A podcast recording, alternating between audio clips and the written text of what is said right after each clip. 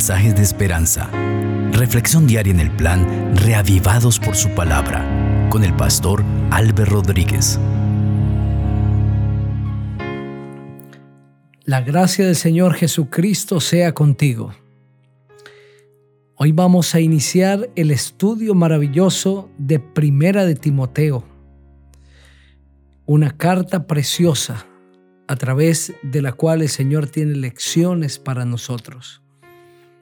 Vamos a pedir que Él nos hable. Padre maravilloso, háblanos a través de ese texto.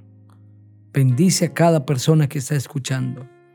Tiene dificultades, tiene problemas, Señor, seguramente, pero que puedan sentir que tú estás con ellos y que tu palabra deje un mensaje en nuestro corazón en Cristo Jesús. Amén.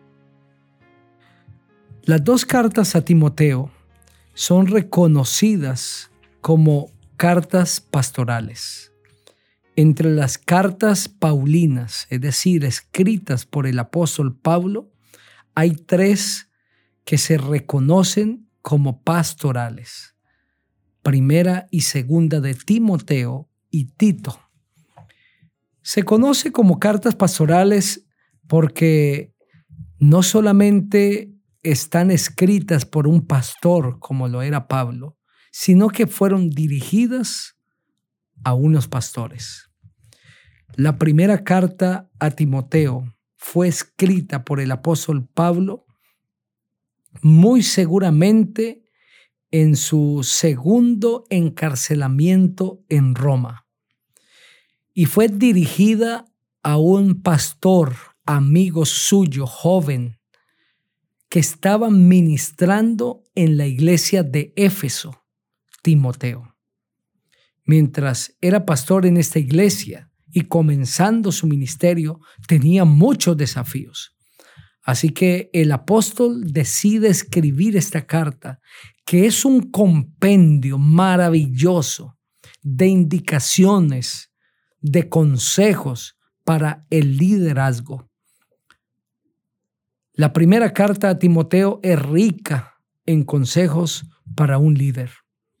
Pablo amonesta a este joven pastor para que se conduzca de una manera agradable, santa y útil delante de Dios y delante de la grey en la que Dios lo había colocado.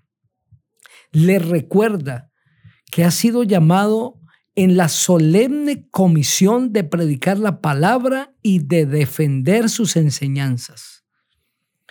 El apóstol también le dice a Timoteo que debe ejercer un liderazgo enérgico y entregado.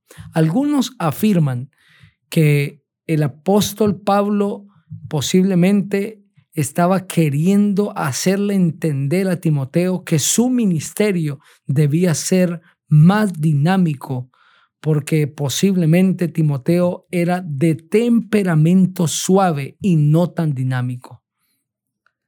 Pero la estrecha relación que tenía Pablo y Timoteo hace que le pueda presentar de manera franca y amigable el mensaje. De la misma manera como Timoteo necesitaba la orientación de un hombre de experiencia, también nosotros necesitamos escuchar la voz de Dios a través de su palabra y en muchas ocasiones a través de hombres y mujeres de experiencia que han caminado con el Señor. Timoteo debió estar muy contento de leer una carta de ese gran pastor, el apóstol Pablo, para él. Y seguramente fue de gran bendición sus enseñanzas de formación, fueron consejos que le permitieron entender de una manera diferente su liderazgo y su ministerio. Asimismo, Dios nos habla a través de hombres y mujeres, pero debemos escuchar el consejo y acatar las recomendaciones. El capítulo 1 de esta preciosa carta dice así, Pablo, apóstol de Jesucristo, por mandato de Dios nuestro Salvador y del Señor Jesucristo, nuestra esperanza. A Timoteo, verdadero hijo en la fe, gracia, misericordia y paz de Dios nuestro Padre y de Cristo Jesús nuestro Señor. Como te rogué que te quedaras en Éfeso cuando fui a Macedonia, para que mandaras a algunos que no enseñen diferente doctrina, ni presten atención a fábulas y genealogías interminables, que acarrean discusiones más bien que edificación de Dios, que es por fe, así te encargo ahora. El propósito de este mandamiento es el amor nacido de corazón limpio, de buena conciencia y de fe no fingida algunos, desviándose de esto, se perdieron en vana palabrería. Pretenden ser doctores de la ley cuando no entienden ni lo que hablan ni lo que afirman.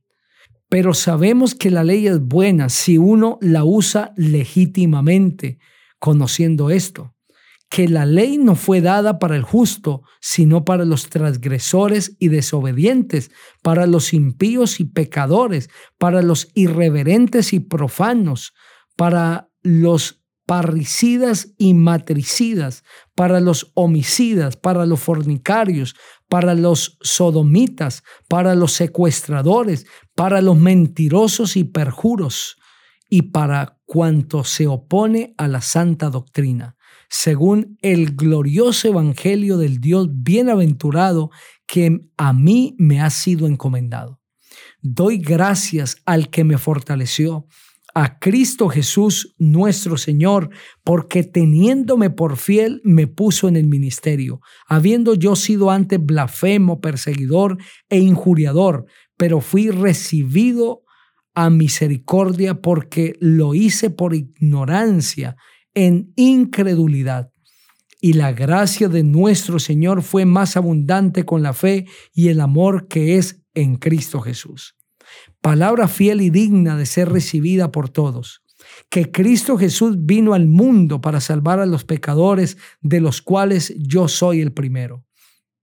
Pero por esto fui recibido a misericordia, para que Jesucristo mostrara en mí el primero toda su clemencia, para ejemplo de los que habrían de creer en Él para vida eterna.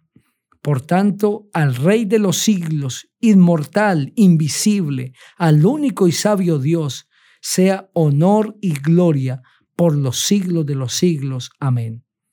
Este mandamiento, hijo Timoteo, te encargo para que conforme a las profecías que se hicieron antes en cuanto a ti, milites por ellas la buena milicia, manteniendo la fe y la buena conciencia. Por desecharla, algunos naufragaron en cuanto a la fe. Entre ellos están Emineo y Alejandro, a quienes entregué a Satanás para que aprendan a no blasfemar. Amén.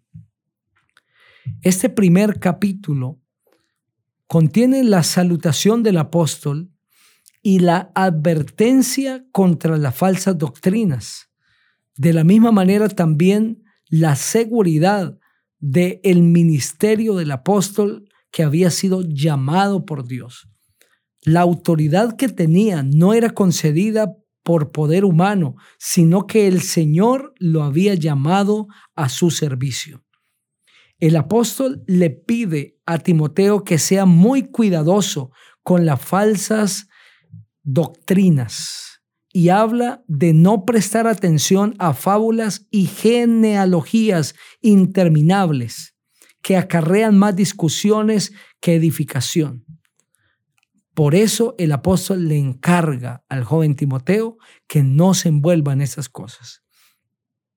No es que esté condenando las genealogías, porque Mateo y otros evangelistas son ricos en ello, porque en el Antiguo Testamento encontramos muchos capítulos respecto a ello.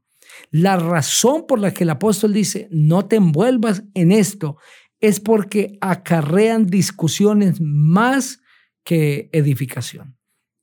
No es que las genealogías produzcan esto, sino que en el tiempo del apóstol Timoteo, muchos maestros formaban discusiones interminables sobre genealogías, asuntos que no tenían que ver con principios de salvación.